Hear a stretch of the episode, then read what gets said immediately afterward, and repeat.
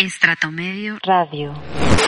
Ya son las nueve de la noche en punto en Colombia, jueves 9 de abril, jueves santo para muchos, jueves normal para otros, pero lo que sí es una realidad es que es jueves de cuarentena en Colombia. Seguimos en cuarentena y Estratomedio Radio sigue al aire con todos ustedes todos los días dijimos que íbamos a estar con ustedes durante la cuarentena y hasta el momento hemos cumplido. Aquí estamos con ustedes, acompañándolos durante estas épocas difíciles que vive el país, durante estas épocas complicadas que vive Colombia. Estamos con ustedes. Un abrazo para la gente que nos ha venido acompañando durante todas estas semanas eh, y durante todos estos días. A esta hora saludamos a Daniel Monroy. Señor Daniel, ¿cómo me le va? Hola Giovanni, hola César, buenas noches también a todas las personas que nos siguen en este programa hoy. Uy, está hablando como robot hoy, Dani. Un invitado, un invitado muy especial que es del. Dani está hablando como, como robot. Está hablando como robot hoy, Dani. A ver, Pero bueno, pero bueno, hágale, hágale. Mientras se acomoda la señal, mientras, mientras su wifi llega hasta su computadora, hasta su, hasta su celular, saludamos a César Gamboa. Señor César, ¿cómo me le va? Hola Giovanni, hola Dani, hola a todos nuestros seguidores. Hoy una noche más de cuarentena, una noche menos de vida. Sí. y ya, y ya siguiendo acá pues asombrados con, con, lo que todos ya sabemos, las nuevas noticias, las nuevas cosas que vienen surgiendo, pero con toda la energía, con todo el ánimo para que hoy sea una noche súper especial en compañía de todos ustedes, porque hoy tenemos súper inventado. Sí, señores. Y bueno, sí, como lo dice Gamboa, con mil cosas que contar. Por ejemplo, que ya Duque tiene programa de radio, que le narran goles al coronavirus. Bueno, hoy vamos a hablar de todo eso un poquito. También vamos a hablar de, de ingreso solidario, que ayer fue un programa buenísimo. Ayer tuvimos eh, todas estas pruebas que la gente empezó a sacar con videos de cómo se están tumbando la plata o de cómo simplemente hay cédulas que no existen, personas que no existen y así como lo dice el título, así mismo puede ser que, se esté, que, que funcionen las elecciones en Colombia con cédulas que no existen y con personas que no existen. Hoy con un gran invitado, hoy Levi Rincón estará con nosotros, en minutos estará con nosotros, él ya está ahí pendiente a la expectativa de, de esta transmisión, ustedes no se vayan a desconectar porque en segunditos lo vamos a tener. Antes de eso, quiero enviarle un saludo a alguien que siempre está conectado desde Uruguay Gamboa y ayer nos enviaron un video que me dio mucha risa porque este señor no nos deja de escuchar ni en la ducha Gamboa, ni en la ducha. En el baño, no, ni en el baño. Increíble, pero es una locura. Fuerza, Marco. Nos enviaron un video de este señor mientras se duchaba en Uruguay. Eh, estaba viendo el programa. ¿Les parece si vemos el video? Ahí va. Pero por favor.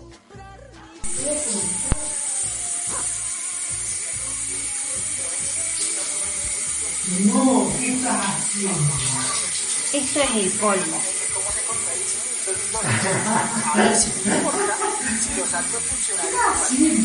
Ni en el baño se puede estar, ¿no? Ahí estaba el video desde Uruguay. Desde Uruguay nos ven mientras se duchan, mientras se bañan. Están conectados con Estrato Medio.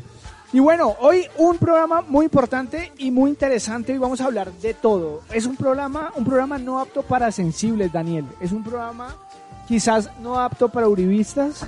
O bueno, quizás sí, quizás sí, para uribistas también. para uribistas que se quieran reconvertir.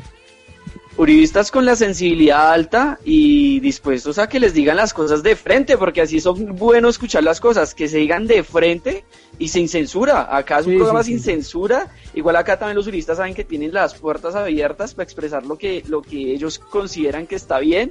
Y pues bueno, vamos a ver, vamos a ver cómo, qué nivel de sensibilidad tenemos. Vamos y a partir de ese momento comienza la programación para adultos.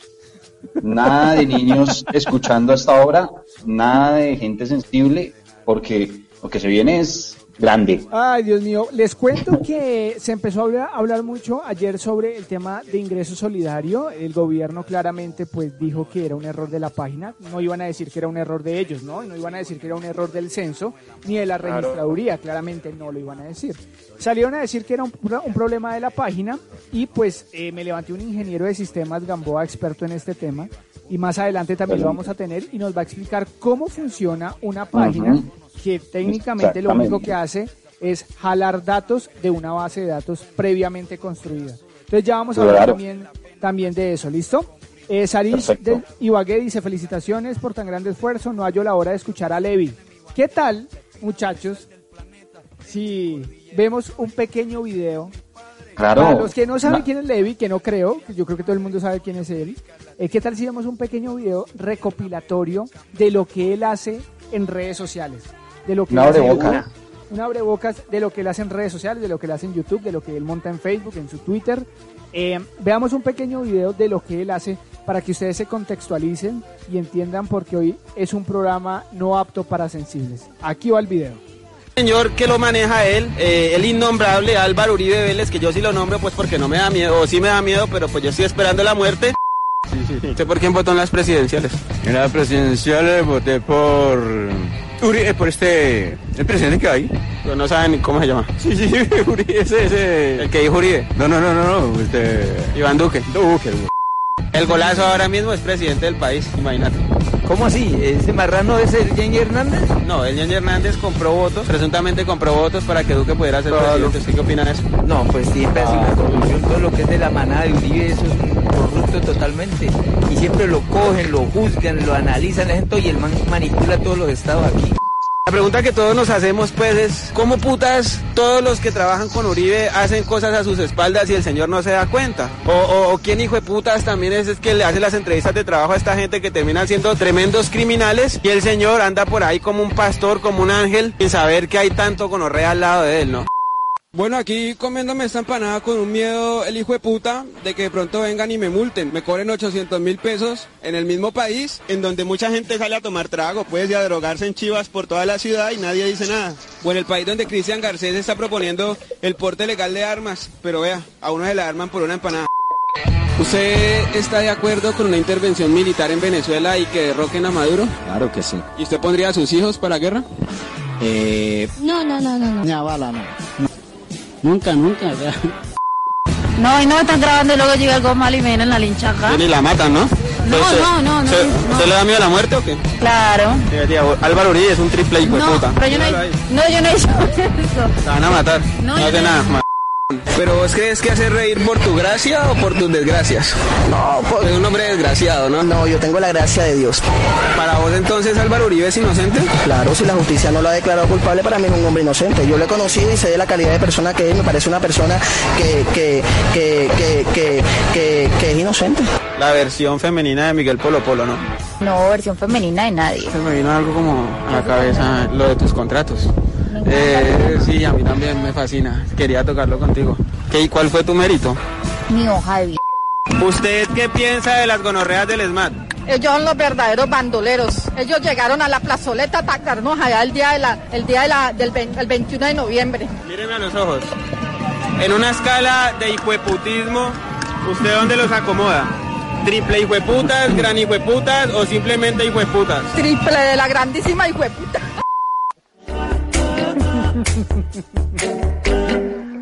Pues señoras y señores, nueve de la noche, nueve minutos y a esta hora yo creo que se merece un aplauso Levi. A esta hora saludamos a Levi en Estato Medio. Pero por favor, qué final, qué final de ese, de ese corto video, oiga. Levi, bienvenido, bienvenido a Estrato Medio. Le vamos a enviar el video, le vamos a enviar el video, le vamos a enviar el video. Por favor. Gracias. Eh, Levi, bienvenido a Estato Medio Radio, gracias por estar con nosotros, gracias por aceptar la invitación. Estamos muy contentos de tenerlo por acá. ¿Cómo me le va? ¿Qué tal la cuarentena? Eh, bien, poco como en shock, ¿no? Fue bastante, yo creo que inestable también, de, no saber con, o tener la incertidumbre de que aquí nos están mintiendo con, con la situación de, de la pandemia, el coronavirus, con la, con la curva que la aplanaron, que no la aplanaron que no reportaron los, los contagiados, que se dañó la máquina, bueno, la cantidad de cosas que pasan en el país que lo ponen a uno siempre como ahí a la expectativa y con mucha angustia. Vale, vale, pero la familia bien por el momento. Sí, todos bien, todos tranquilos por el momento, pues menos mal no estamos pasando como por afugios que otra gente sí de pronto está, está padeciendo. Bueno, Levi, le cuento que e, es genial tener una persona como usted en, en nuestro programa porque realmente Colombia da contenido todos los días. Todos los días Colombia es un país que da contenido para hablar y para regocijarnos de la crisis en la que vivimos eh, eh, permanentemente. Y ayer, hablemos de una, em, entremos de una vez eh, en detalle y hablemos de lo que pasó ayer con, con ingresos, eh, ¿cómo es que se llamaba esta vaina? Ingresos solidarios. Ingresos solidarios. Eh, ¿Cómo vio la Solidario, ¿quién sabe para quién? Vio, sí, quién sabe para quién. ¿Cómo vio la vaina? ¿Cómo vio la vaina, pues, Lo de siempre, uno sabe que está tratando directamente con una partida de doble hijo de puta, ¿no? O sea, si, si, si vos es en medio de una tragedia que quizás es la tragedia más grave por la que está pasando la humanidad o la que nos tocó a nosotros en la historia de la humanidad, robas a la gente pobre, pues te das cuenta que estás tratando con una realidad de gente demasiado, demasiado corrupta. Y, y, gente que no tiene como sensibilidad alguna por el otro o por, el prójimo. Y, y ya queda uno ahí con las manos o lleno de impotencia más bien de entender que esto no va a cambiar en mucho tiempo mientras la gente siga votando por ellos, ¿no? Mientras la gente siga creyendo que, recibiendo una teja o recibiendo cemento las cosas van a cambiar o creyendo en promesas de, de leguleyos, ¿no? O de ratas, porque son ratas.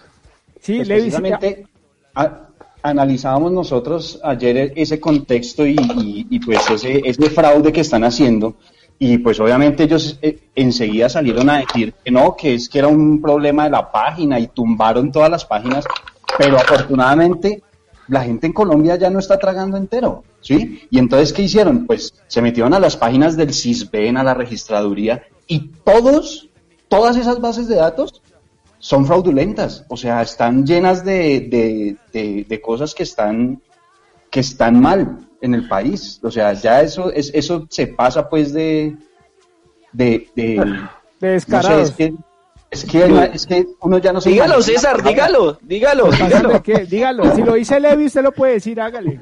no tenga miedo. No, no, no. No, es que son una partida de putas, o sea, ¿cómo, cómo, cómo no? Pero es que, ¿cómo nos van a meter los dos a la boca así que era un error de la página? O sea, ni, pues, los únicos que le creen son los del Centro Democrático. Eh, lo que pasa es que en Colombia hace rato estamos conviviendo entre androides, ¿no? con robots y todos los robots votan, los robots reciben mercados, los robots tienen capacidad de, ir a, recibir planes de salud y todo. Es la gente que termina votando y escogiendo presidentes, ¿no? Puros bots. Sí. ¿Usted vive en la ciudad de Cali o, en los alrededores, Levi? En Cali. En Cali. ¿Y, y allá qué tal el tema del censo? ¿Será que sí lo hicieron bien o como acá en Bogotá que miles y miles de personas se quedaron por fuera del censo y en este momento son invisibles. Eh, muchas personas en este momento son invisibles por no pertenecer a un censo y son personas que no están recibiendo la supuesta ayuda de estratos 1 y 2. ¿Allá qué tal el censo? ¿Sabe algo de eso? Eh, mira, hasta donde yo he podido averiguar o me puedo dar cuenta, yo tuve unos inconvenientes en elecciones de la alcaldía de Cali con el señor Jorge Iván Ospina, que ahora es el alcalde, pero ante su gestión eh, en medio de esta tragedia no, no tengo nada para reprocharle. El señor es un médico graduado en Cuba, es epidemiólogo además, entonces eh, ha hecho bien su trabajo. pero sí, es un tipo muy inteligente cuando quiere hacer las cosas bien. Eh, y entonces no tengo que criticarle ahora a él, no tengo nada que decirle y, y de hecho estoy apoyando su gestión porque la está haciendo muy bien. El censo, no, no sé si hayan invisibles o, o nadies, como se les conoce, como dijo Víctor Hugo en algún momento. Eh, pero ese tengo el conocimiento de que el man se levanta todos los días a las 3 de la mañana a repartir eh, mercados en los estratos bajos en el oriente de Cali, sobre todo, que es donde se acumula la pobreza en esta ciudad. Ok, ok, pues le cuento que acá en Bogotá la cosa está complicada respecto al tema del censo. Está bien jodida la vaina. Bueno, con los datos que se empiezan a, con lo que salió ayer de este tema, ¿no? De la página web y de los datos que estaban mal, queda claro que mm. el tema de las elecciones fue un fraude o no, Levi, ¿usted qué opina? Pues mira, si, hay, si vos en las elecciones eh, te pones a medir la gente que podía meter Duque cuando iba a hacer sus recorridos en la calle, Duque no llenaba una cuadra, no, no, llenaba un parqueadero, ese tipo no, no tenía ningún tipo de poder de convocatoria y terminó teniendo 10 millones de votos. Entonces, ahí te das cuenta más bien por dónde va la cosa. Ese señor es un, un, un imbécil que se prestó de, de títere de un bandido para asumir una responsabilidad que le queda grande. Y esa es la tragedia que hoy estamos viviendo en el país y por eso yo creo que hoy, hoy por hoy somos la vergüenza del mundo, gracias al uribismo. Levi, eh, bueno, hágale Dani. Levi, Levi, teniendo en cuenta eso, ¿tú qué crees? ¿Que tenemos 10 millones de ratas en el país, de acuerdo a estas cifras que nos salieron, o tú con las entrevistas que haces en tu, en tu canal de, de YouTube, en tus redes, o son 10 millones de personas de verdad que vendieron su voto, o de verdad no saben ni dónde están parados ni por qué están votando? La gente, la gente aquí, en, su, eh, la mayoría de la gente aquí que es uribista también está en condición de víctima, de, son víctimas, ¿no? Son personas que no, se, tienen acceso a, información, que están alienadas, que están enajenadas todo el tiempo trabajando y, cumpliendo órdenes de gente que también pertenece a élites eh, que gobiernan el país y cuando llegan a sus casas pues, pues tienen unos filtros de comunicación muy nulos o, prácticamente que limitadísimos. Entonces ellos salen como pues borregos a, repetir o a, o, a trabajar las acciones que se le han indicado. Entonces yo creo que aquí el problema sobre todo es de desinformación, gracias a los canales que cumplen agendas políticas en Colombia, que son Caracol y RCN, y a periodistas prepagos que teniendo poder de convocatoria prefieren eh, vender su ética profesional a, los banqueros del país, que son Sarmiento Angulo, que son el señor Gilinski, o a los grandes megaterratenientes, ¿no? Entre ellos Ardila y, demás personas que les conviene que la población siga así como un poquito letardada.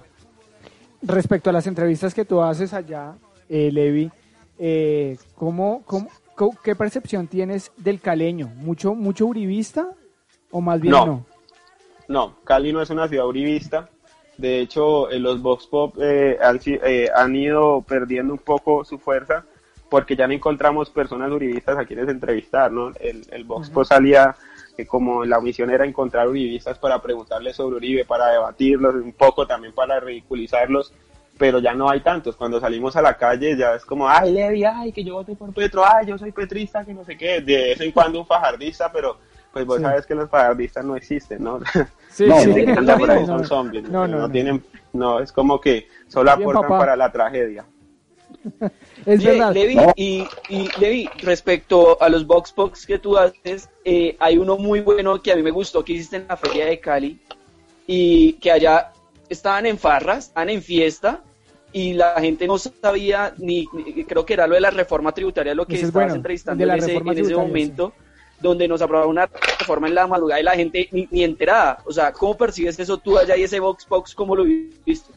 Pues mira, la Feria de Cali siempre ha sido una embrutecedora eh, desde tiempos, pues desde hace mucho tiempo la gente en Cali olvida todo para pasar los últimos cinco días del año en, en fiesta y, gastándose todo lo que tiene para el al año que sigue pues pagar las deudas que se gastaron solamente, o que se generaron para gastarse solamente cinco días.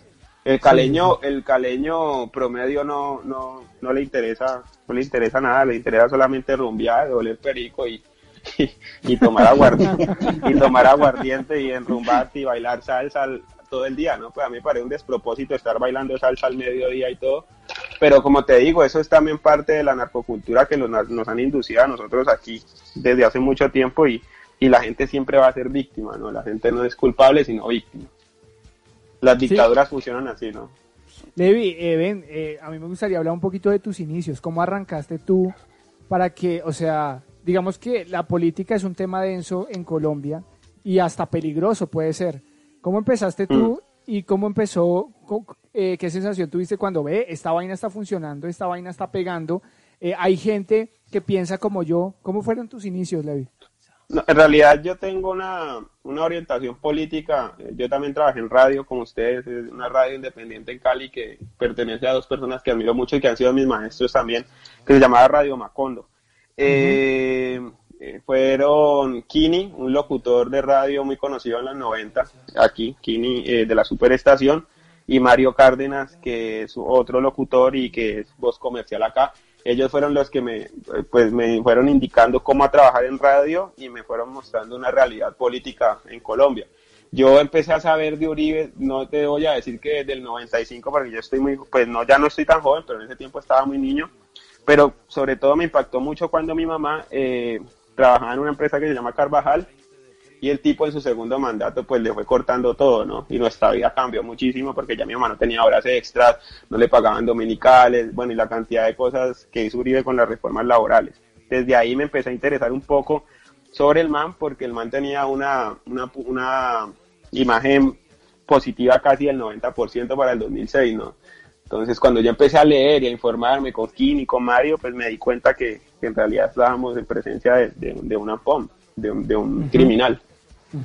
y, de ahí en adelante, pues hice cosas y en el 2013 ya estuve trabajando directamente con radio y, ahí me empecé a interesar por, el periodismo independiente y empecé a hacer artículos y notas que me llegaban de, diferentes, de diferentes medios de, comunicación independientes también del país.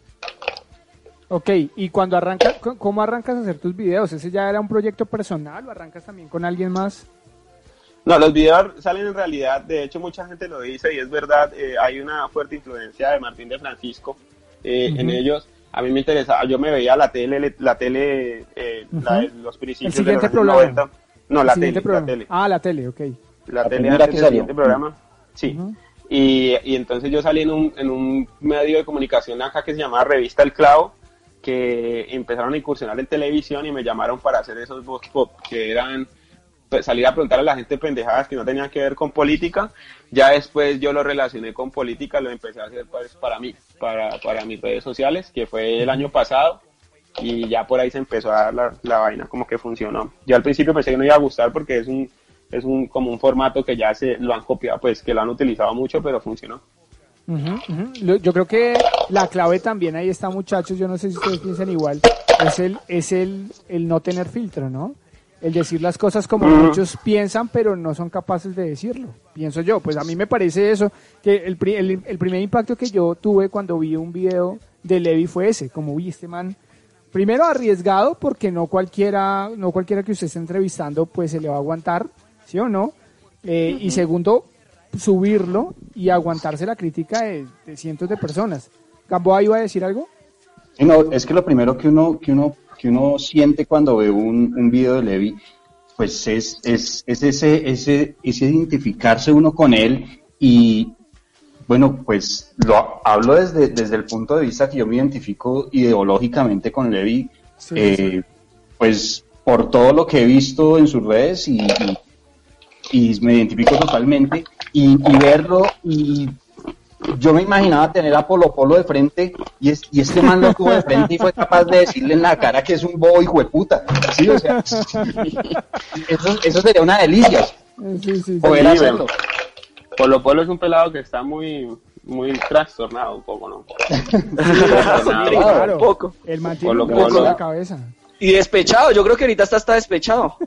No, no sé si esté despechado, pero pues Polo Polo vive una realidad demasiado lejana de su misma procedencia, ¿no? Por lo cual es un niño, porque está muy niño aún, que es de estratos bajos y, que está venerando a la gente que le está quitando como la oportunidad de él poder salir adelante, ¿no?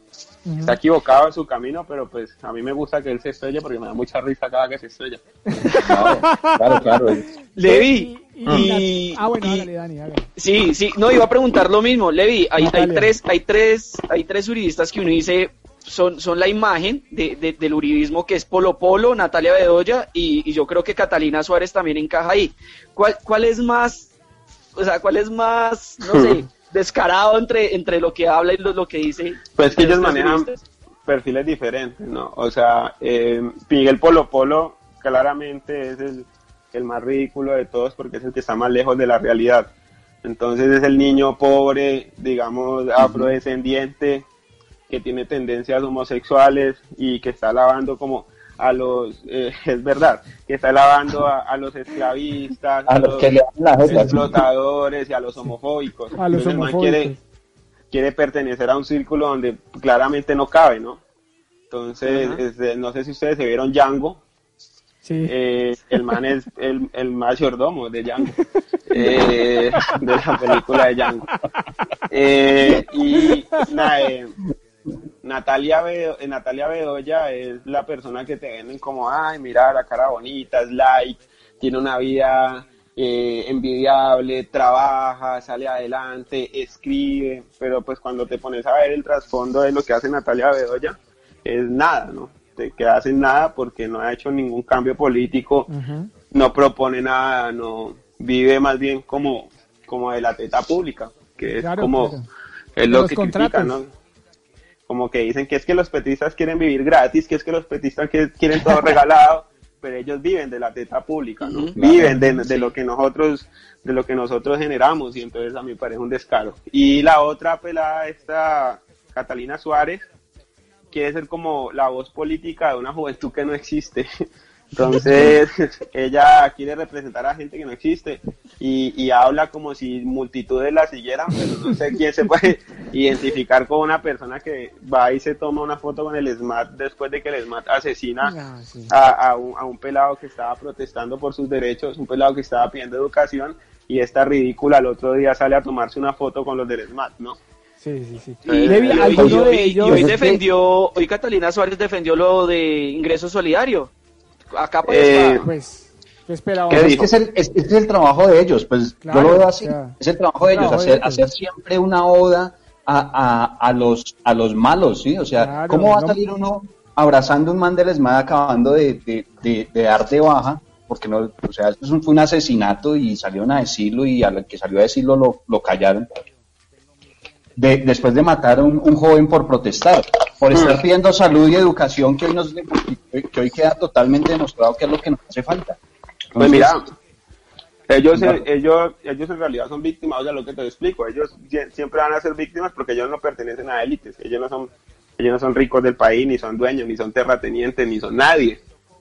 ellos están en, están en una línea eh, prácticamente que en cualquier momento caen al limbo y dejan de existir para siempre porque el pueblo no perdona. O sea, eh, cuando vos no estás con el pueblo, el pueblo después no te va a perdonar a vos semejante traición. Y Catalina Suárez, el patriota y toda esa gente son un poco de marrulleros indeseables que se acomodan y se venden al mejor postor, ¿no? Si mañana Petro es presidente, ellos van a ir allá a la García también. Sí, sí, sí.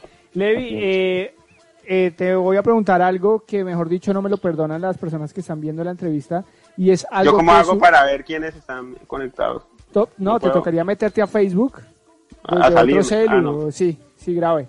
Eh, te quería comentar que hoy salió en, redes, en tus redes sociales un tema de una amenaza a través de, Facebook. Eh, ¿Puedes hablarnos un poquito de eso? ¿Qué fue lo que pasó? Eh, bueno, yo he venido recibiendo amenazas desde hace mucho tiempo, desde que estaba en Radio Macondo, no tan fuertes como las de ahora. Eh, el noviembre del año pasado eh, me abordaron en una moto, me dijeron que ya estaba hablando mucho, que, que me callara o que me, pues, que me iban a silenciar.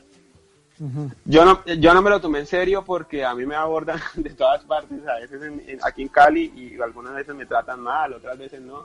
Entonces, pues lo dejé pasar pero yo tengo una agencia de marketing digital y empezaron a llamar al número de la agencia a decir que, pues, que me iban a matar y una cantidad de cosas. Entonces lo llevé a la fiscalía, me, me iban a, a mandar una protección de la UNP, me tocó viajar a Bogotá, estuve en Bogotá un tiempo, me dieron una protección de la UNP que no fueron escolta ni camioneta, sino policía, pasa la policía ocho veces por donde vivo, y ahora no me estoy quedando en mi casa, pero pues uno con la policía no se siente protegido, ¿no? se siente un pues. poco intimidado. ¿En qué momento se me voltean?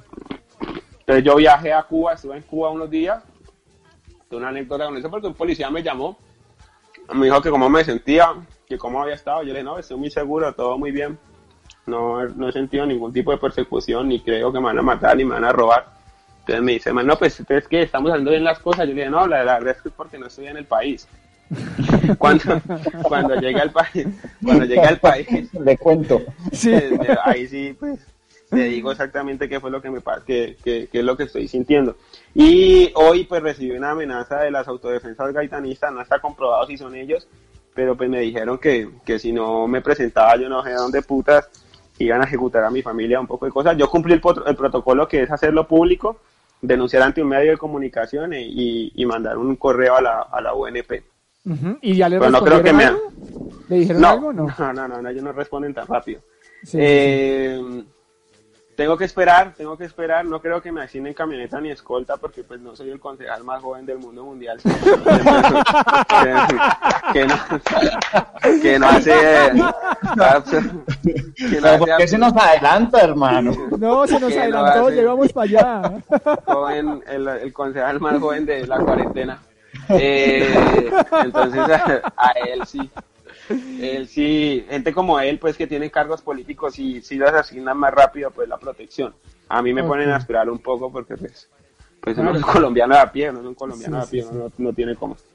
Ok, pero entonces digamos que usted en este momento tiene la protección que nos comentó al inicio. Sí, una patrulla de la policía. una, una, patrulla de la policía que pasa ocho veces por mi casa y me llaman todas las noches a, a dejarme un reporte o para que salga a firmar un reporte. Ok, pero entonces eso quiere decir que usted está haciendo las cosas bien. Eh, pues uno cree, cuando uno tiene convicción, uno pues en realidad vale más que pensar si lo está haciendo bien o no, sino más bien como creer en que lo que uno está haciendo va a generar un cambio, va a generar algún tipo de transgresión dentro de la sociedad. Si está bien o no, el tiempo lo determinará, ¿no? porque puede ser que no, puede ser que Petro gane, haga un poco de burradas allá, ¿no? O sea, uno no lo sabe, uno no lo sabe, pero por ahora creo que, que liberarnos de la ultraderecha y, y, de esa godorria tan impresionante sí, sí está, estaría bien para el país respirar un poco de ellos, ¿no? Son 200 años que llevan ahí montados, robando y viviendo bien y, y matando y masacrando y haciendo una cantidad de atrocidades pues para para seguir ahí con sus jerarquías, con sus jerarquías ahí, que en realidad pues también son bastante bastante dañinas no para una democracia. Colombia es, el único país que no ha tenido ningún ningún gobierno progresista. Sí, sí, sí, así no pues, vamos a poder avanzar. Pero hay un problema importante ahí, Lady, es que cómo, cómo, cómo convencer a todo el poco de tibios que hay. Eh, no, el problema no es de convencerlos, pues son, son personas que son fachos del closet. O sea, personas que les da pena decir que en realidad sí, sí, sí comparten las políticas de la muerte, ¿no? Entonces les da pena decir que claramente están apoyando a un genocida narcotraficante, terrorista, y, y, se acomodan en un espacio donde les conviene más eh, decir que, que quieren cambio, pero no tanto, ¿no? Para mí la gente, la gente de centro a mí se me, se me hace muy repudiables porque son como que siempre están con la cabeza metida dentro del culo. A mí esa gente no, me gusta. Y de todas formas nos, nos, nos tiraron nos tiraron al abismo desde también desde los pues hablo específicamente de Daniel Sampero Espina y, y este Daniel Coronel que, que, que, dieron un empujón fuerte también de opinión ahí cuando dijeron que, que, hiciéramos las maletas por si Petro gana. Fueron muy tibios, fueron muy tibios. Daniel, Daniel Samper, y me van a perdonar, yo creo que es una de las personas más sobrevaloradas eh, dentro del periodismo en Colombia.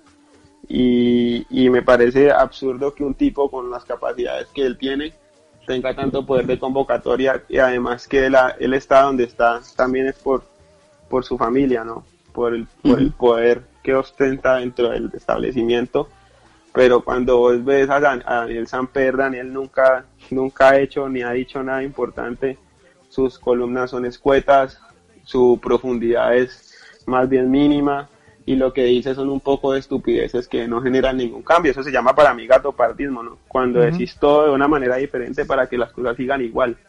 Y Daniel Samper nunca querido un cambio para el país. Nunca, nunca Daniel Samper se ha puesto la camiseta por el pueblo. Entonces yo creo que la gente también tiene que despertarse porque muchas personas de izquierda creen que Daniel Samper en realidad está trabajando por nosotros y no. Él lo está haciendo por él y por seguir eh, eh, ostentando un, poder que, no le van a quitar debido a, a donde él pertenece, ¿no? Lo que pasa es que nunca, Colombia. nunca, nunca ha tenido una posición firme, o sea, y ahí es donde uno, si usted no tiene una posición, no tiene base. Claramente. Daniel Samper le, le, hizo campaña a Peñalosa. Por eso. Le hizo campaña a Peñalosa. Es un tipo peligrosísimo, es un tipo nefasto para, la, para las democracias. Lo que pasa es que él, él, vive de eso, ¿no? Él también vive del establecimiento. O sea, si, si el establecimiento cae él se va a ver bastante afectado. Entonces ellos, ellos direccionan a los votantes que, que manejan una popularidad muy alta y los, los van direccionando según a lo que ellos les convenga y se las vienen a dar aquí de santos y de dignos y que no, que es que yo soy un punto aparte del establecimiento y eso es una mentira. Esos círculos de nepotismo en Colombia se van a tener que acabar en algún momento porque así no se puede construir democracia. Él está, él está dentro de esos círculos. Levi, después de, después de este primer año de... Ah, perdón, Dani, qué pena. qué pena le no, pregunta no, le, le... Siga, siga, yo, siga. Levi, después de este primer año de fracaso y rotundo fracaso del gobierno de Duque o el gobierno de Uribe, mejor. Eh, ya vamos para dos.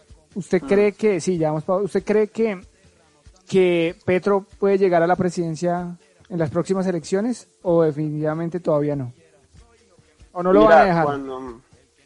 puede ser posible que le vuelvan a robar las elecciones, ¿no? Eh, a Petro claramente le robaron las elecciones pasadas eh, y cuando desde un, desde un vínculo de poder o desde un, desde un partido que ostenta el poder como es el, Centro Democrático, sacan la última carta que es el títere porque no hay más, porque la credibilidad la tienen por el piso y meten a un don nadie ahí es porque ya se acabó todo. Eh, estos son los últimos, creo yo, eh, pasos que estaban del Centro Democrático y por lo menos si Petro no es presidente podemos estar ante la ante la la finalización de un, de un partido que ha sido bastante nefasto para la historia reciente de Colombia. Entonces, ya que el Centro Democrático desaparezca del panorama político como está constituido ahora, creo que es una ganancia. Por otro lado, mm, Gustavo Petro podría ser el presidente del país siempre y cuando desde el centro no, no se le haga una propaganda negra, pero ya lo están haciendo, ¿no? Que serían personas como Fajardo, el mismo Camilo Romero, eh, Humberto de la Calle y, el, y Jorge Robledo, que hacen sus ternas o hacen sus, sus chanchullos ahí, sacan a Petro, lo venden como el egocéntrico, como el que no quiere hacer parte del cambio, como el que no se quiere unir y en realidad pues son personas que están en pro, pro establecimiento, ¿no? Entonces, si se arregla de pronto y, y, entre todos escogen un representante por las izquierdas y Petro compite igual igual con Fajardo, Camilo Romero, Robledo y de la calle, pues ahí sí podríamos estar hablando de Petro presidente. Mientras esa discusión siga ahí, yo creo que Petro va a tener un obstáculo muy grande para llegar a la presidencia. Dani. Eh, Levi, ¿qué opinión tienes frente a, la, a la, lo que dice la gente de la polarización? Acá, y eso es algo que también dice Petro muy frecuentemente, es el que dice que entre la vida y la muerte no hay centro. Entonces, acá uno tiene que tomar decisiones y estar de un lado o del otro y no, no, no romantizar el discurso como generalmente le digo yo. Sí, claro, es que es lo que él dijo en el 2018 y es lo que todavía se mantiene. Las políticas de la vida o las, las, o las políticas de la muerte. O sea, no hay centro cuando están asesinando todos los días un líder social. No hay centro cuando están ustedes viendo eh, en tiempo real que se roban la plata de personas que en realidad se están muriendo de hambre. No hay centro cuando se roban 80 mil millones de pesos en medio de una pandemia son una cantidad de cosas increíbles las que pasan en Colombia como para que vos digas que la izquierda y la derecha son la misma mierda y no es verdad y nunca va a ser la misma mierda porque cuando vos no elegís un partido simplemente dejas que los criminales sigan haciendo de la suya y eso me parece bastante cobarde y bastante nefasto y bastante repudiable. Para mí el centro no existe, para mí personajes como Juanita Goebertus, personajes como Claudia López, o Claudia López estuvo bueno aliada a, a, Petro, pero ya casi que rogándole, pues tocó que besarle casi que el culo.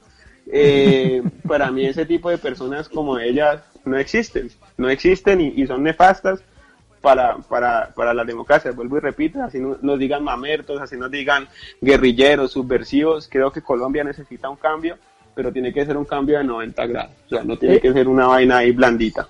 En la etiqueta de su nombre le puse abajo Mamerto Resentido, así como usted aparece en mm. redes sociales, soy yo.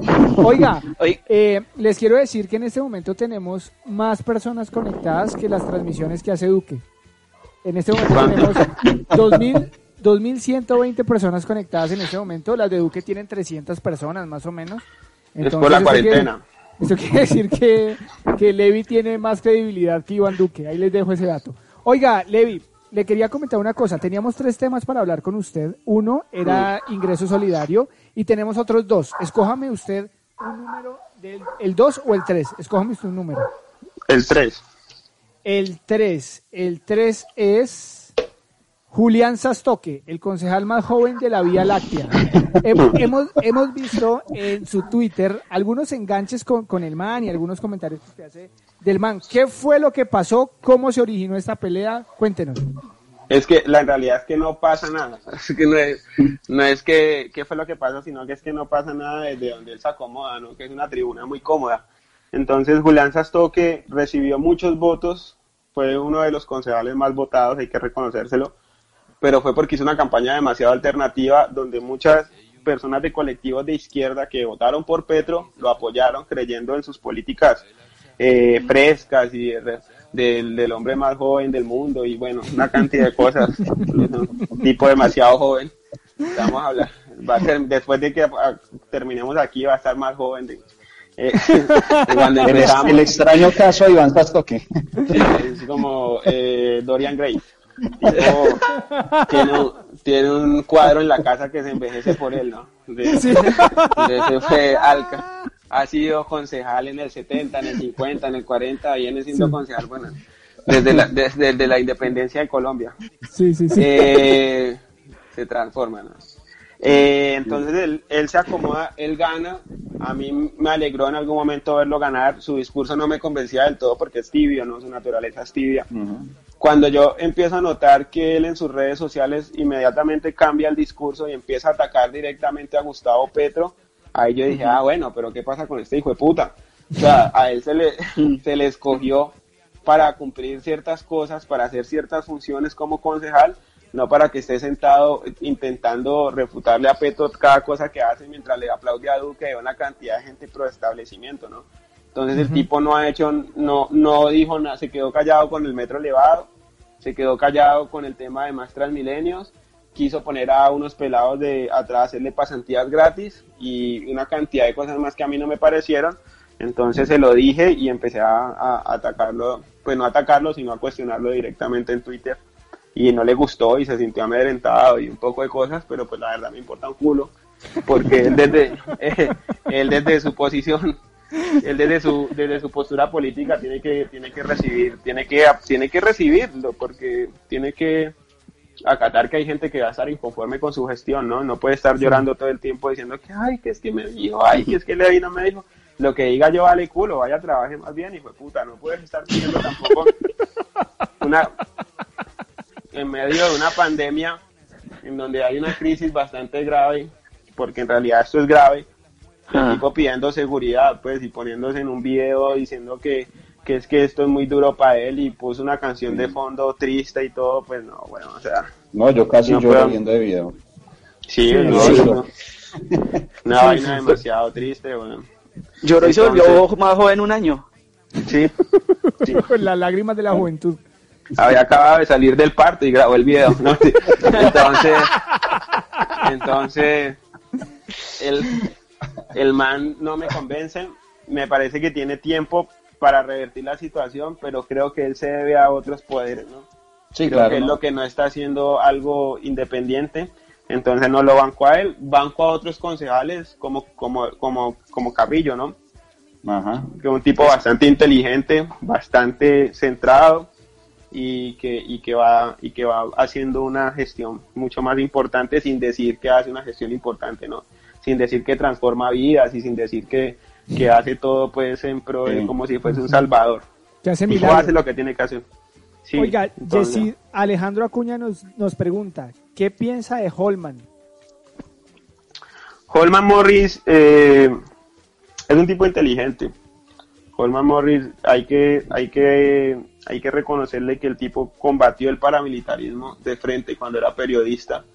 Investigó y destapó muchas ollas del, eh, muchas ollas del paramilitarismo y ha estado en contra de Uribe todo el tiempo y, ha mantenido una política eh, progresista y alternativa bastante fuerte, ¿no? Eh, pero Holman tiene algunas vainas que no le gustan a las personas que yo no puedo entrar a, cuestionárselas porque yo no me sé la vida personal de Holman Morris, ¿no? Entre alguna gente dice que el tipo es un drogadicto, que le pega a las mujeres y todo, pero es que yo no puedo decirlo porque yo nunca, nunca estuve de testigo de que él hizo esas cosas.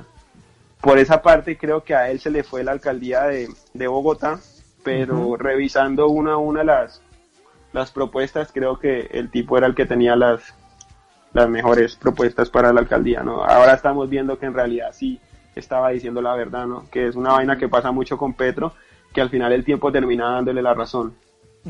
Oiga, Levi, ¿y, y qué, qué, opinión? Pues porque inicialmente la candidata de, de, de Petro para la alcaldía era Ángela Robledo, que por el tema de la discusión de, de Holman se le, se le fueron, digamos, las mujeres como de, de, la bancada a, a, Petro. Mm. ¿Qué opinión le merece Ángela, que ahorita se volvió como más de centro también?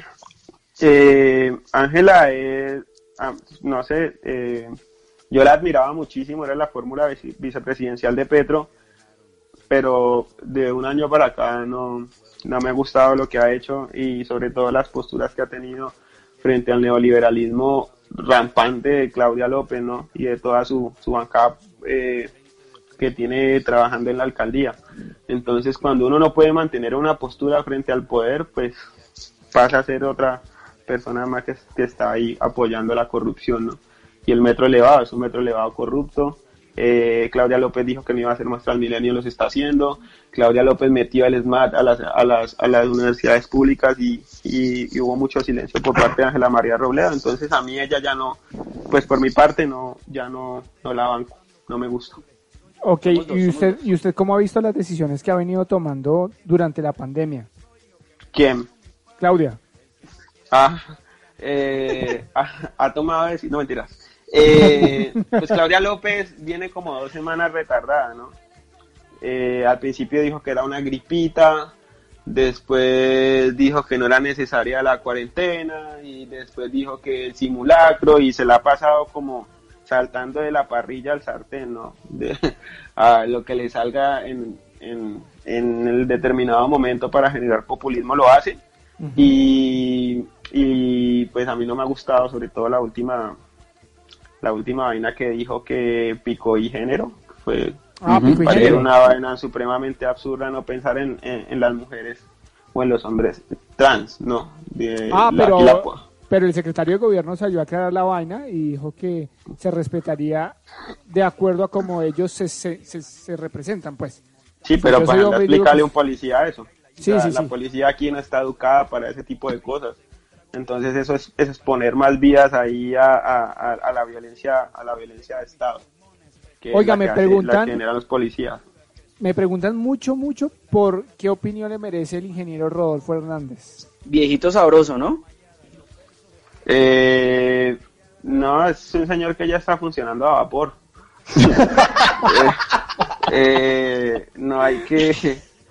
No, no hay... Eh, pues eh, no, me gusta, me gusta y no, no me parece un cambio, no me parece que siquiera, o si se lanza la presidencia vaya a generar un cambio de transgresor para nuestra democracia. Hace cosas, sí, está bien. ¿Cuál sería, cuál sería la fórmula vicepresidencial de Petro que, que ve Levi ahora, hoy? Hmm. Eh, no, no sabría decirte hoy por hoy.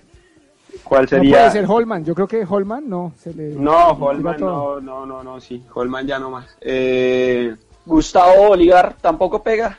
No, yo creo que la fórmula vicepresidencial de él tiene que ser una mujer. Sí. Eh, en algún momento me gustaría que fuese María José Pizarro, pero no sé hasta qué punto se pueda, ¿no? Yo me gustaría María José Pizarro, pero no sé qué tan viable sea. Bueno, listo. Vamos con el, con el tercer tema para Levi y es acá lo tengo, es la ñeñe política. La ñeñe mm. política que después del coronavirus se nos olvidó. Se nos, bueno, a nosotros no, pero a muchos sí. La ñeñe política también dentro de sus videos, en el resumen que vimos al principio de la entrevista, de la entrevista, vimos uno de los videos de, de Levi preguntándole a la gente que si sabía quién era el ñeñe y nadie tenía ni idea, ¿no? No, la gente pensaba que era un futbolista. Un futbolista. un cantante de vallenato. Tiene, tiene que hacer uno Levi preguntando quién es Goyo y verá que le dice, no, la de Choquitown. Sí, también, De todo. Pero entonces, así como vemos que muchos sí de pronto se informaron de quién era Ñeñe, eh, llegó el coronavirus y se olvidó, se olvidó totalmente. ¿Cómo es esta vaina, Levi? Pues es un tema delicado. En estos momentos está Julián Martínez eh, casi que pagando escondedero ¿Saben quién es Julián? No. A, a Sí, ver, claro. Pero, Ah, sí, eh, sí, sí. Sí, claro. Sí, eh, que y Daniel, hasta- que la destapó con, con Gonzalo Guillén.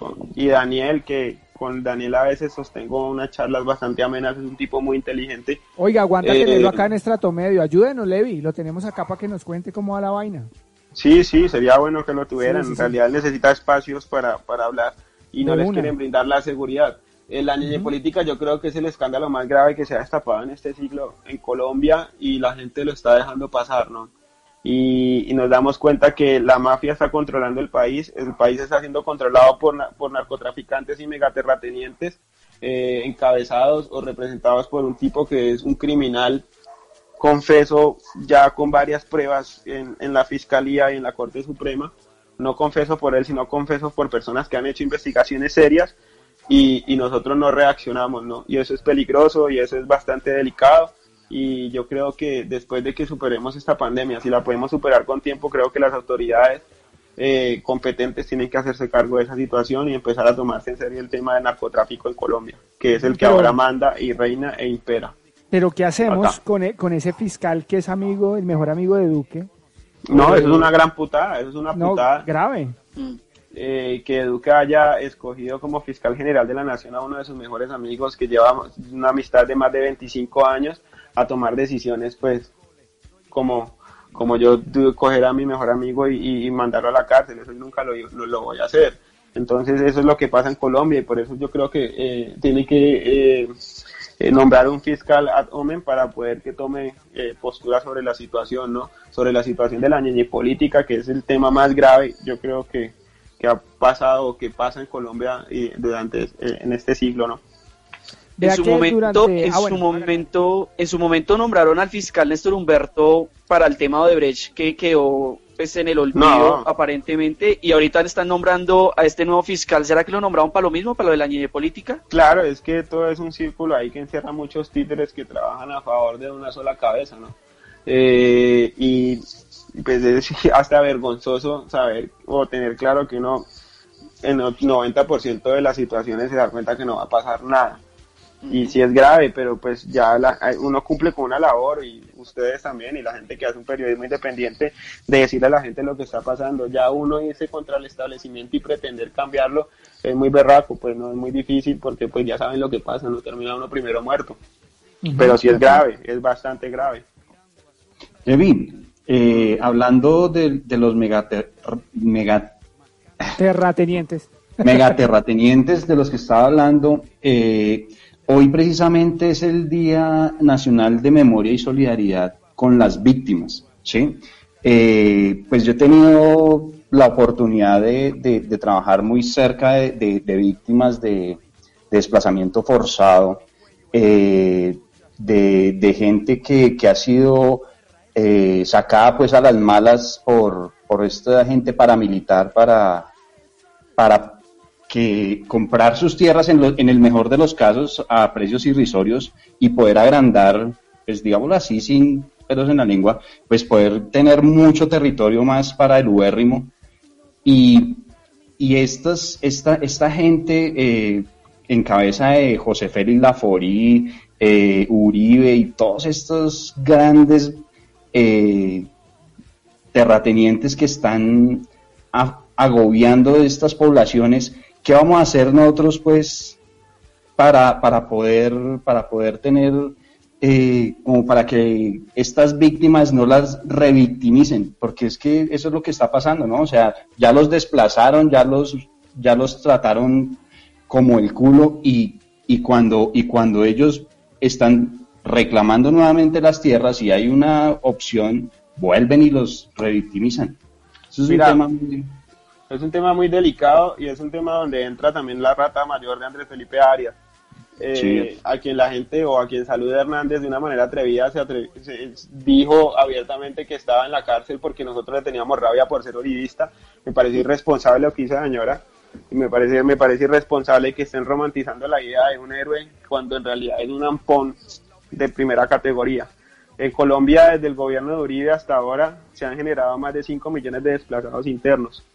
Eh, nosotros hablamos todo el tiempo de la gente que se viene de Venezuela a vivir acá de la gente que sale corriendo de la tiranía en Venezuela, pero nunca hablamos del desplazamiento interno en Colombia, que ha sido un tema muy grave. Más de 5 millones de personas del 2002 hasta el 2010 salieron de sus fincas, salieron de sus tierras y empezaron a, abordar las grandes capitales ¿no? de nuestra ciudad. Eh, no sé si ustedes se dieron cuenta, para esos tiempos veían muchos campesinos en los semáforos, campesinos en los buses, campesinos debajo de los puentes y, y la, el elitismo del arribismo al que estamos acostumbrados acá nos hacía pensar que eran unos indigentes, ¿no? que estaban ahí pidiendo plata y vagos, cuando resulta que fueron personas sacadas de sus tierras por paramilitares para comprarle sus para comprarle sus fincas y generar más más hectáreas improductivas para la ganadería en muchos casos.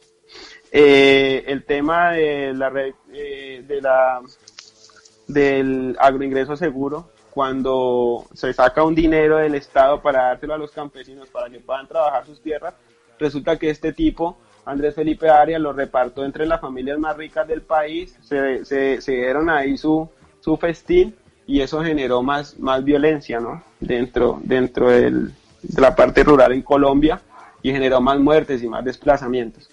Eh, en el 2018, cuando se quería votar nuevamente por, por el, el uribismo, estaba en juego eso. Y ahí es donde yo entro en, en, pelea con, con, las personas de centro al decir que eran la misma mierda y que votábamos en blanco y no era la misma mierda, porque por culpa de esos votos, por culpa de ellos y por culpa de haber escogido nuevamente las políticas de la muerte, esas personas hoy no pueden reclamar sus tierras, así legalmente se las hayan devuelto. Vos no puedes irte con un papel autenticado a decirle a un paramilitar, vea, este papel dice que esta tierra es mía porque te va a volver a plomo, te va a volver a bala y no te va a devolver nada. Entonces eso que genera que personas anden por ahí como, como si nada, eh, pudiendo caer en grupos al margen de la ley también, en medio de su rencor y en medio de su dolor y en medio de su tristeza. Eso es lo que pasa con el tema de restitución de tierras en Colombia, que aunque legalmente se las devolvieron y, aparecen ahí como que, mira, ya te entregamos la tierra, vos no puedes ir por tu tierra porque un paramilitar te va a volver a bala, ¿no? Sí, Así sí, es. sí, o sea, gravísimo. Usted pelea por eso y lo matan.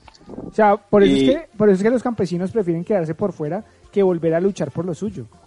Sí, claramente, y el campesino siempre es el que padece la guerra y el conflicto armado, ¿no? Entonces salen un poco estúpidos a votar no al proceso de paz sin entender lo que padecen en realidad los campesinos y las personas que están dentro de los territorios en donde se desarrolla el conflicto, que es que eso es lo que no entiende el colombiano, que es muy egoísta y piensan que la guerra es una cosita ahí de nada y, que mandando soldados o viniendo gringos aquí podemos derrotar a las guerrillas y eso es completamente falso. La salida de las guerrillas en, en en su gran mayoría aportaba, aportaba a que las personas pudieran volver a estar en paz en sus tierras, ¿no? Y poder volver a recuperar sus terrenos y poder trabajar como un campesino. Feliz. Ok. Voy a enviar saludos porque la gente está pidiendo que lo saludemos. Jesús Orlando Becerra, un saludo para él. Eh, también por acá Jessida Alejandro Acuña, a Felipe Bercú, no sé cómo se pronunciará, Brian Vivas, Rosario Capote, Luis Fernando Maestra. Bueno, mucha gente admira su trabajo, Levi. Eh, eh, le pregunto de nuevo, ¿qué tal esa sensación de saber que en un país donde el uribismo, pues en cierto momento tuvo gran poder en el pensamiento de la población, qué sensación le deja a mm. usted tanto apoyo de personas que también piensan como usted o que tienen una línea política muy parecida a la suya y a la de nosotros, a la de estrato medio también? Pues mira, en Colombia se ha, venido generando un despertar que es a través de, la, de las nuevas generaciones las cuales tenemos un acceso a más información, ¿no?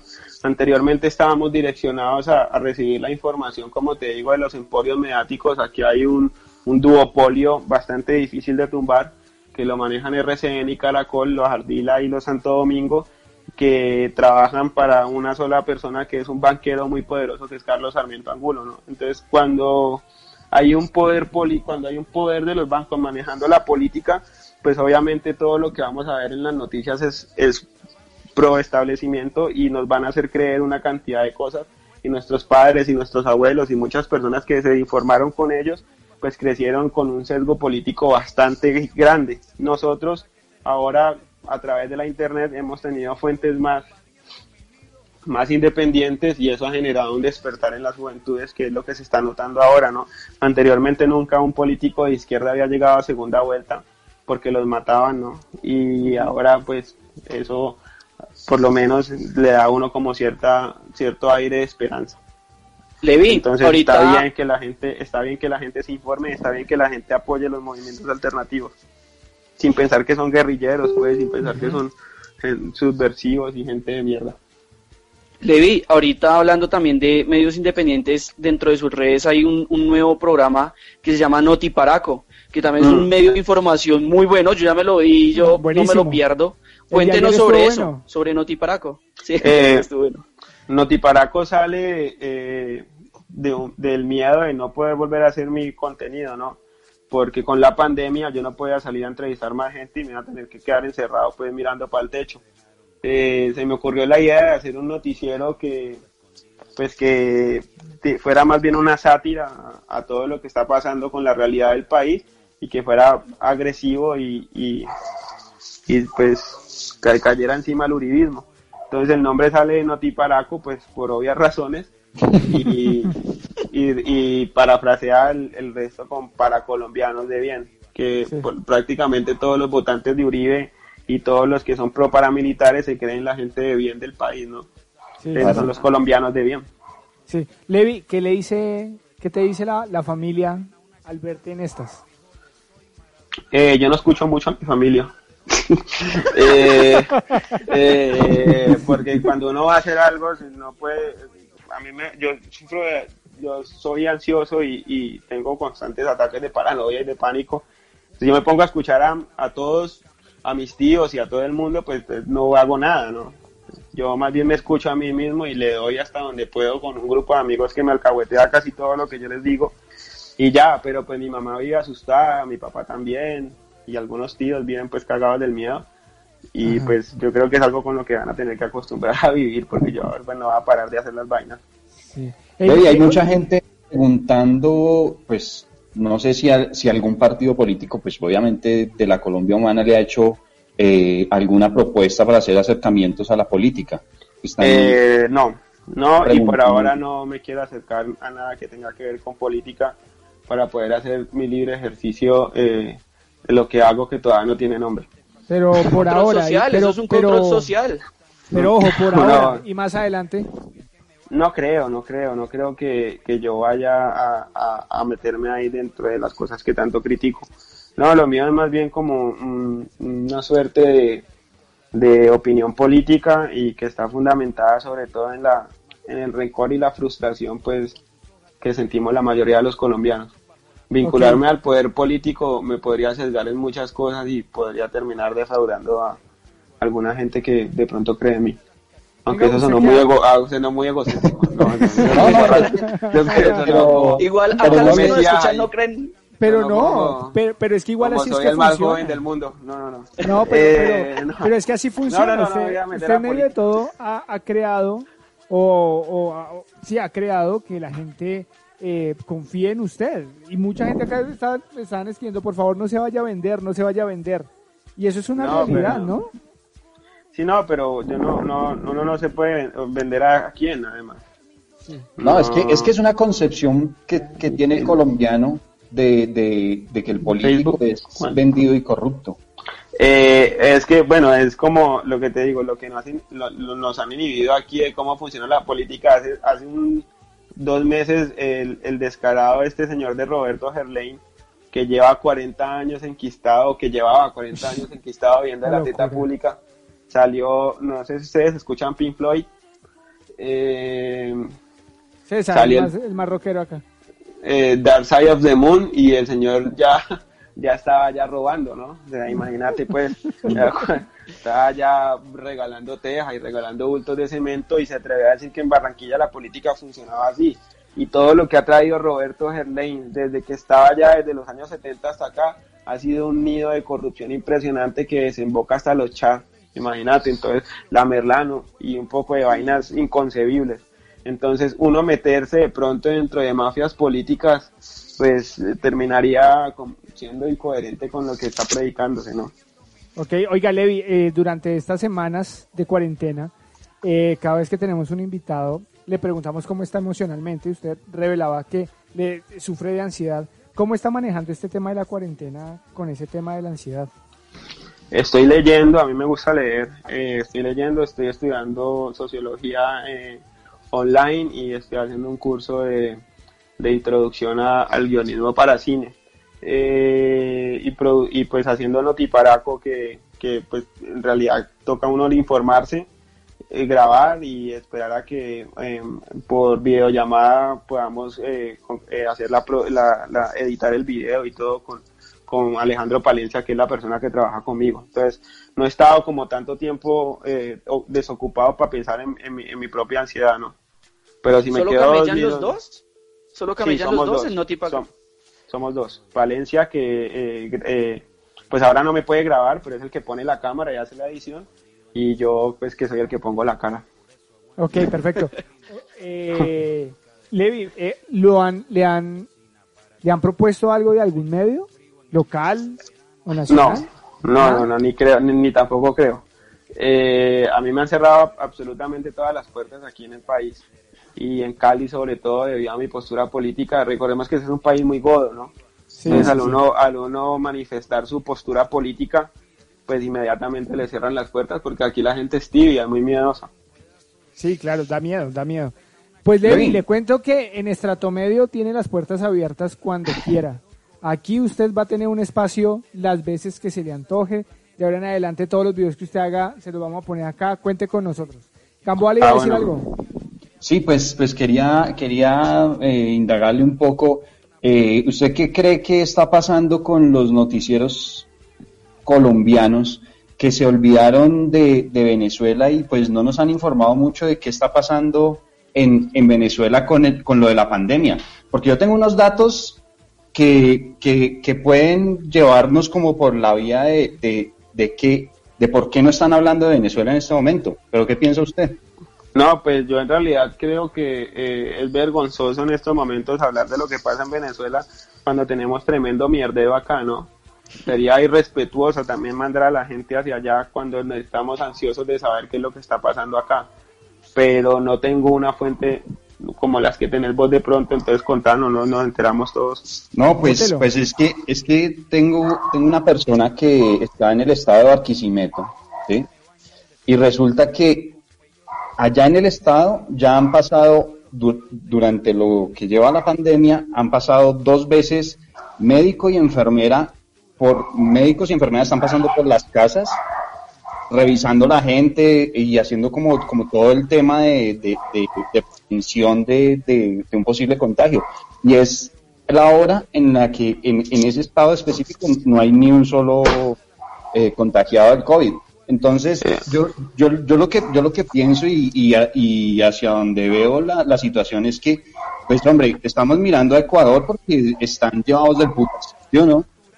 Pero a Venezuela no le dan una mirada porque Venezuela, independientemente de lo que sea, al parecer, y según la fuente que, que, que, que está, está aportando información desde allá, lo están haciendo mucho mejor que acá y, y tienen eso controlado. Pues yo deben tener tan controlado que Maduro regaló, pues iba a donar Dos las dos máquinas. que aquí no les sirvieron a estos, a estos señores. Eh, sí. Eh, pues eh, no, no podría, en realidad no podría darte una, una respuesta para esa pregunta porque yo tampoco he estado interesado o, en lo que pasa en Venezuela, ¿no? Estaba muy preocupado sobre lo que está pasando acá con, pues, con todo el tema de la corrupción y, y todo el tema de, de, de las, ma- de, pues, de las vainas absurdas que han pasado con respecto a, a, a los, a, lo- a los, a las cifras y de los contagiados.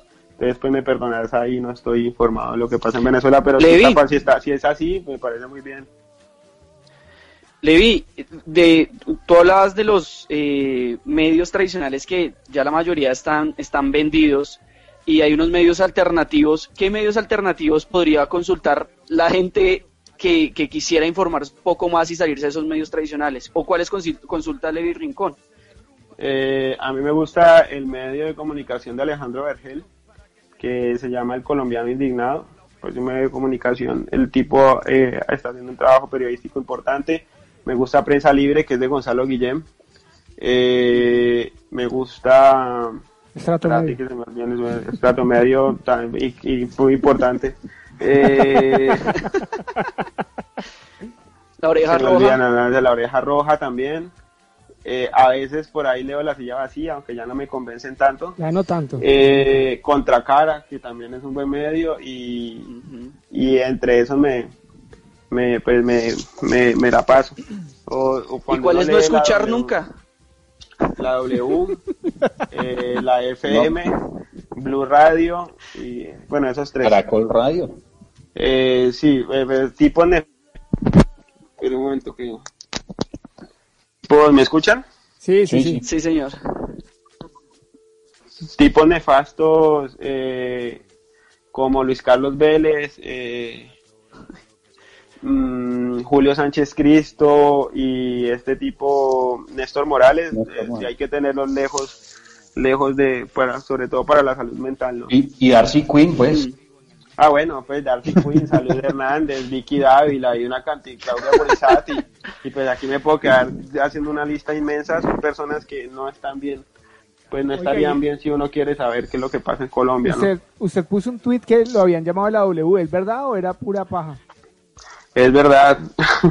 eh, pues sí, pero, pero pues no me iba a dejar a- acorralar. Pues lo que pasa es que yo hice un tweet que generó mucha, escribí un tweet que generó mucha controversia porque yo dije que el, el- el aislamiento inteligente era el que había hecho Álvaro Uribe Vélez cuando se destapó la línea política. Entonces, 18 eh, 18 mil likes tuvo ese, ese tweet. Sí, sí. Tuitazo, entonces, tuitazo. entonces cuando yo dije que de Uribe se, se aisló, eh, me empezaron a escribir de algunos medios y de la W no me llamaron, me escribieron. Sí, y sí, sí. yo di, pues yo dije que no, porque no me iba a dejar acorralar, pues. Claro, allá, Eh, allá- era para matarlo, allá le iban a coger a tomatazos de una, a matarlo. Y sobre todo es para no seguirles el juego, ¿no? Que es una vaina muy absurda, digamos, que lo llevan a uno allá y termina uno siendo conejillo de indias de un poco de hijo de putas, eh, que, que en realidad no ejercen un periodismo serio y que están sesgados y, y que muchas veces hasta reciben dinero por debajo de la cuerda para hacer sus vainas prepagadas, ¿no? Oiga, Levi, Así. ¿cada cuánto va a sacar Notiparaco? ¿Semanal? Notiparaco va cada semana, sí. Y ya pues cuando, cuando se pueda hacer con, vamos a montar un set y todo y lo vamos a hacer un poco más como, como una versión de noticiero más, más no más serio, pero sí, pues que sea no tan pobre. Que se vea bonito, que sea bonito. ¿Y por qué, Sí, pues, y eh. por qué presentarlo en Bermuda? Eh, porque a mí me gusta mucho el guitarrista de ACDC. Sí. Eh, entonces, como un homenaje. Un saquito de colegio entonces. Oiga, Levi.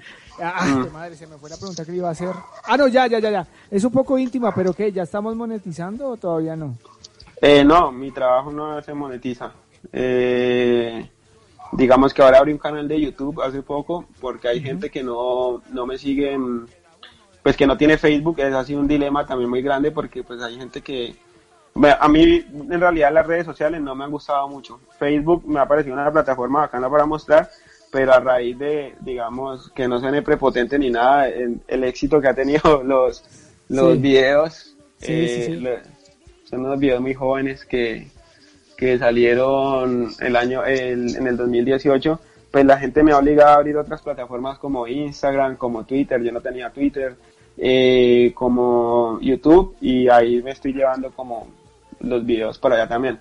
La idea es llevarse Notiparaco todo completamente para YouTube que ya no se haga más en Facebook sino en YouTube y monetizar en YouTube eh, de pronto podría ser una opción si es que no nos no nos Censura. no nos censuran allá, que es lo que siempre pasa con, con, con mi, con mi producto. Ok, ok. ¿Y el tema de patrocinador es grave o, o qué? ¿Por su Pa- ¿Quién me puede patrocinar a mí? No me patrocina nadie. Eh, de pronto, en algún momento podría ser Petro, Ropa, pero Petro- ropa. En Usted este tiene su momento Petro estilo. está embargadísimo, pues, entonces no creo que me vayan a patrocinar. y sería ropa, serían como, si es ropa, es la, la ropa misma que yo hago, ¿no? Que son las camisetas de, de la Mamer Tienda. Sí. eh, pero que me han generado muchos problemas, también me han generado muchos problemas vender ese producto, o serían pues los sacos que vende la Alice, pues no, no, no veo qué más me pueda vestir a mí. Pero, pero, pero venga, bótenos ese dato. O ¿Cómo sea, que- esas- Venga, mándeme un saco, mándeme una camisa de esas, Nos, Levi. cam- ah, nos vestimos todos los días con las camisetas de Levi. No, las camisetas ahora están en, eh, están en cuarentena también, están, están paradas. pero pues Lali sí está vendiendo sus productos, si quieren ahí, eh, arroba, arroba Lalis y, la, y le preguntan, ella sí está vendiendo sus vainas. Okay, okay, ¿Y qué tal la relación con Lalis, Levi? Bien, bien, eh, ellos, ellos eh, a ellos los, eh, los conocí en Bogotá, eh, me refiero a ella y a, y a Wally, y, pues todo ese equipo de trabajo y, fueron muy, como muy atentos conmigo, la verdad me trataron muy bien y me recibieron allá y me enseñaron ciertas cosas que ahora estoy poniendo en práctica. Eh, lo de grabar y montarlo en ciertas plataformas, me ayudaron con difusión. Entonces con ellos yo siempre he estado muy agradecido, con, con ambos, con Lalis y con Wally. ¿Le tocó aprender este tema digital a las malas o, o usted ya Eh, venía involucrado? Lo que pasa es que eh, yo he sido como muy, muy distante, como les decía, de las redes sociales. Entiendo cómo funcionan y, y, y sé como su, de su potencial, pero no, no me logro concentrar en todas al mismo tiempo. Para mí ha sido bastante difícil tener cuatro redes al tiempo y mirar aquí, mirar allá y ver allá. Y pues, eh, para ser realista, los números son una vaina que te empiezan a generar ansiedad, ¿no? Ay, que aquí, mira, aquí le dieron más likes o que aquí fue... Entonces, por momentos uno se siente como estresado. Pero ello, por ejemplo, eh, el hecho de utilizar la fanpage, yo antes trabajaba desde mi perfil de Facebook. Fue una idea de, de, de Wally. Wally fue el que me dijo, eh, tenés que trabajar desde la fanpage, tenés que mover más la fanpage porque la fanpage te manda las estadísticas y es mucho mejor. Y le hice caso y sí, me funcionó. Y, y pues Lalis de, también me ayudó un poco ahí con el tema de Creator Studio y, y ciertas cosas para, para que me botaran mejores estadísticas y mejores resultados. Sí, sí, sí. Sabemos que serías una competencia gigante, pero ¿no has pensado hacerte en vivos así, eh, entre semana o aprovechando esta cuarentena? Tienes, mucha Eh, tienes muchos seguidores. Sí, pero pues también uno se podría volver un poco el fastidioso, ¿no? Eh, todo el tiempo como, ay, véame aquí en video, véame aquí en vivo, véame aquí en estos botones que estoy vendiendo. No, eh, vea, aquí saqué una línea de, saqué una línea de tazas, de vasos. No, eh, Llegó Levi en, en forma de botones, dijo Milhouse. Ajá, sí, claro. Entonces, eh, entonces, no, me, me parece como muy, fa- pues, muy empalagoso también, ¿no? Entonces yo como que mando mi video, eh, a veces los tweets los comparto en la fanpage o a veces escribo. A mí en realidad lo que me gusta es escribir, yo estoy intentando escribir un libro. Entonces, pues por ahí voy. Pero un en vivo y todo ese tipo de interacción, nada más sería muy respetuoso porque yo no tengo la capacidad de leer todo lo que comentan, ¿no? Como que es un no trabajo. leer nada. Eh, imagínate, yo ni siquiera he podido ver dónde es que, dónde es que se, se comenta. Bueno, igual el Oiga, ahí Levi. queda, queda montado. Hágale, Dani. Oiga, Levi, eh, René Jiménez, ¿ha, ha- ha hablado con él? ¿Lo conoce? René Jiménez, René, René, René Jiménez, eh, no sé quién es René, René Jiménez. Él es, él, es, él es el Crespo de Boyacá que también hace una parodia estilo Jaime Garzón que también ha subido contenido a, a Facebook. Oh, sí, sí, sí, ya sé quién es, sí. Eh, Bueno. No, no he tenido la oportunidad de hablar con él, pero sí se hace un, me parece que hace una, un trabajo muy, muy chévere. A mí me gusta mucho, me gusta mucho lo que hace él, me gusta mucho lo que hace este pelado que es de Medellín, se me olvida el nombre. Mm, aquí Noticias. El que anda con... Ah, aquí no, el del el que anda cucharón. con, con el del cucharón. El del Me cucharón. gusta, me gusta René, me gusta Aquino, me gusta lo que hace Wally, me gusta eh, eh, Lalis, todos ellos, a mí, yo veo su contenido. Pues Martín de Francisco, claramente. Claro. Eh, Santiago Claro. Maure. Ah, y, el, y, y este pelado que es de Barranquilla, que es que hace su contenido rapeando. Duda. No lo he Mm, visto. No lo he Sería bueno que lo entrevistaran en algún momento. Es un pelado que está haciendo un contenido muy chévere también. visto. De una, de una. Lo Listo. buscamos y lo traemos. Bueno, Levi, pues la verdad la pasamos muy bien. Vea, se pasó una hora y veinte, rapidísimo con, con Sí. nuestro invitado. De verdad, muchas gracias por aceptar la invitación. Gracias por, por ser tan No, amable. Desde el, primer, desde el primer momento, Levi fue muy amable, desde, el- desde que lo contactamos en Twitter. Eso se lo dejamos también a, a los oyentes y a la gente que, que, que nos está viendo en este momento. Fue muy amable desde el principio y aquí está, aquí está, nos aceptó la invitación y aquí está. Genial tenerlo. Esperamos que le vaya muy bien en todo lo que usted haga de aquí en adelante, Levi, con toda. Eh, como le digo, cuenta siempre con un medio aquí abierto a, decir lo que usted quiera, lo que usted piense.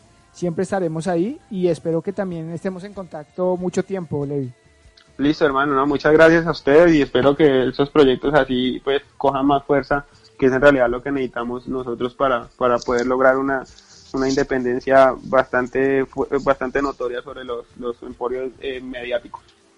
Levi, y, y, haciéndole un resumen, pues es difícil darle una, o sea, leer todos los comentarios, pero en un resumen, así a grandes rasgos, eh, en primer lugar, que usted tiene las huevas bien puestas. Es lo primero que... Es un berraco. La mayoría de comentarios. La gente lo, lo apoya lo, y, lo, y lo quiere mucho. Hay mucha gente saludándolo, mucha gente eh, que, que le manda felicitar, que se cuide, que, bueno, muchas cosas. Entonces, hermano, yo lo, lo último que tengo por decirle es agradecerle por ser la voz de muchos, por, por estar ahí y, y por seguir adelante. Y desde acá va a encontrar un apoyo siempre que usted lo necesite, hermano. Esta va a ser su casa y las puertas están abiertas de estrato medio para que usted aquí se sienta como en su casa. Bueno, hermano, muchas gracias y igualmente a ustedes un abrazo y estos días nos volvemos a ver entonces. Perfecto. Eso, Levi, muchas gracias por... No, Levi, capo, capo, hermanos, yo también lo sigo desde que inició, me... su contenido es teso, es algo que, que, que la gente también necesita ver sin filtro y pues nada, acá tiene las puertas abiertas. Gracias por, por, por, aceptar la invitación. La verdad, quedamos gratamente sorprendidos cuando, cuando fue como, te escribimos y fue como inmediato, hágale, hágale de una, por acá cuadramos. Entonces, muchas gracias por eso, Levi. Y pues nada, para adelante que, que le va a ir súper bien en, esa, en ese contenido que está lanzando. Bueno, todo bien, se cuidan pues. Vale, Levi, un abrazo. Ahí estaba, Levi Rincón. Estrato Medio Radio.